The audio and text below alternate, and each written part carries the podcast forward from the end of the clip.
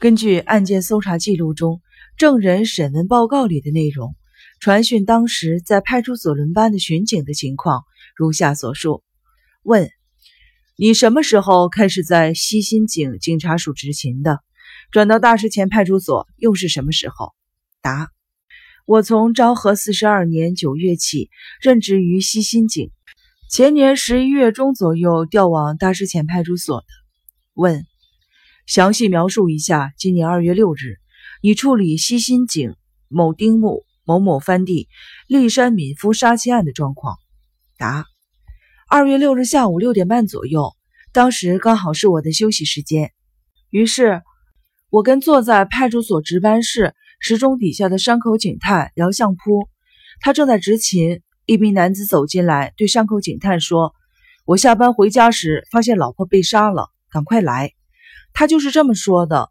山口警探问他为什么被杀了呢？他说他躺在家里的杂物间里，不是很清楚为什么被杀，总之就是死了呀。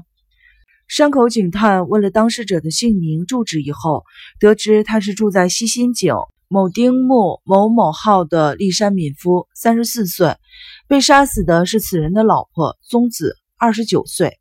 上沟警探转头嘱咐我打电话报告总部后，便骑着脚踏车与立山敏夫一同赶往现场了。我跟总部联络好之后没多久，为了保持双方联络通畅，也朝立山敏夫的方向赶去。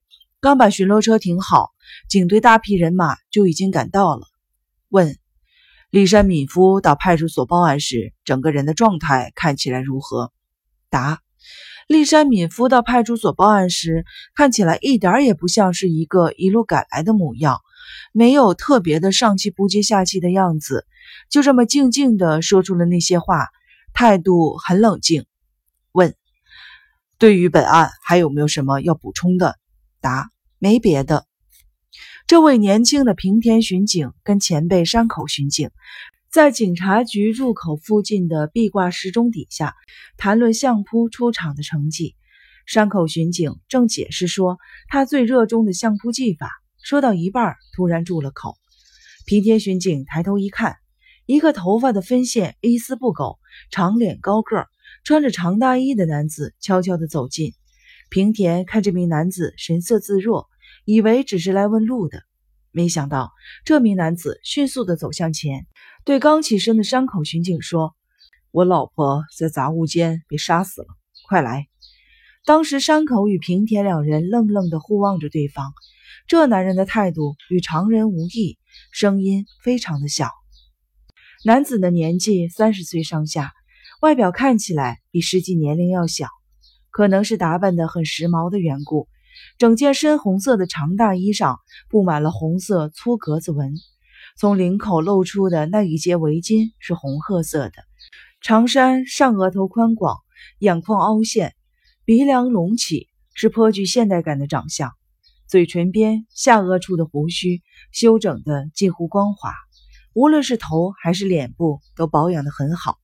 之后听他介绍自己是汽车销售员，巡警们心里想：难怪呀，个子又高，乍一看会认为是个不错的男子。原以为他天生皮肤就白，或许当时是被吓得脸都发白了。警察局里头的两位巡警是先接触到十分沉着的立山敏夫，之后才进而了解到整件事情的状况。根据立山事后的辩词表示，因为事态非常的紧急而且重大，意识反而变得恍恍惚惚的，报案时神经处于麻痹的状态，所以动作变得缓慢。舌头也抽筋儿了，在要讲的字句都糊成一团的状态下，非得慢慢的讲不可。不过，这两位巡警接获报案时对立山敏夫的印象，一直影响着搜查员到最后。说说看你发现你太太尸体时的情况吧。大家回到搜查本部时，从总署派来支持的搜查部主任石子已经开始讯问立山事件的经过了。我担任延崎汽车商的东京总店营业部主任，工作任务是卖车。薪水除了固定的薪资外，依卖出车辆的业绩，可按照比例抽成作为奖金，也就是俗称的提成。本薪虽然很低，但是只要拿到提成，收入就能挺不错的。这家延崎汽车商是隶属于 G 汽车工业旗下的销售公司，所以只能卖 G 公司系列的车。美其名曰为主任呢，不过就是底下带了几个人罢了。我不止待在东京都内，还要支持东北地区。两年前，我还在仙台分店当销售部的主任，在那儿总共待了三年的时间，也让分店业绩提高了不少。现在分店还不时拜托我回去支持。一年会去四次，也就是三个月去一次仙台分店，大约停留十天左右就回来了。立山敏夫先交代了在公司里的工作性质。这次到仙台出差是今年一月二十六日起，主要巡回宫城、山形这两个县。二月四日的中午搭乘列车从仙台出发，下午五点过后回到了公司。在公司里整理报告和不在公司这段时间所积压的公文，然后跟公司里的朋友到新宿喝了几杯，呃，午夜十一点左右吧，就回到了家里。回到家里却找不到你夫人了，是吗？对，当时就找不到我老婆了。家里大门从内锁上，当时以为老婆不在家，因为我是用钥匙开了门进屋的。当时我第一念头就是，老婆从一月三十一日到现在都不在家。在发现已经出事了之前，我都是这么认为的。为什么呢？报纸在玄关内的油桶里堆了一大沓，因为装不下呢，全掉了出来。早报加上晚报共九份，从一月三十一日的晚报之后，一直持续到二月四日的早报跟晚报，全都这么留在信箱里。另外还有四五份信件在里头。一月三十一日是从报纸开始就没有被拿走。这么说来，那天的早报没有在邮筒里吧？是的，被放在客厅的桌子上面，和之前的报纸叠在一块儿。所以我老婆应该是在那儿看完报纸之后才出家门的。之前的报纸指的是，就是我还没有看过的报纸。从一月二十六日的晚报开始，当天我是看完早报之后才出门的，到二十六日早上九点从上野出发的特快车到仙台。你到仙台出差前，你夫人曾经跟你报备过三十一日之后会离开家吗？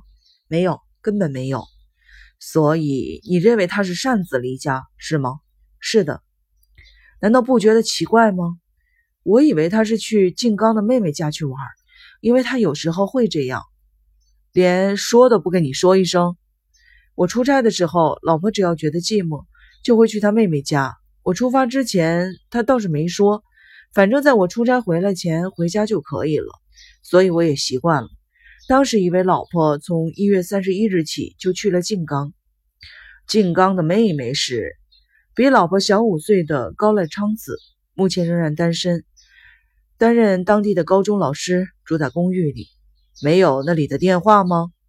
公寓里有公用电话，有人打来就通知他去接。通常夫人去静冈的话，会不会留字条给你呢？没有，总是默默的出门。他的个性就是如此。搜查主任狠狠地盯着丽珊的脸，沉思了一会儿，又问：“你回家发现夫人从三十一日起就不在家了，但为什么不马上打电话给她住在静冈的妹妹，确认一下夫人到底有没有去过那边呢？”因为跟公司的朋友在新宿喝到晚上十一点。我回到家时已经很晚了，这时候打电话到静冈，岂不是太打搅人家了？而且电话又不是直接牵到小姨子房间的专线，还得请管理员通知呢。但是你隔了一天，在二月六日早上十点左右才打电话到静冈，对不对？是的，五日在公司忙了一整天，所以六日早上十点钟左右打去找小姨子昌子。嗯，管理员说他去了学校，不在家。我向管理员报上了名字，问他我老婆有没有去过那里。他回答没有。从那时候起，我才觉得很奇怪，于是请管理员转告昌子，请他从学校回来以后打电话到我的公司去。结果他有打到公司来吗？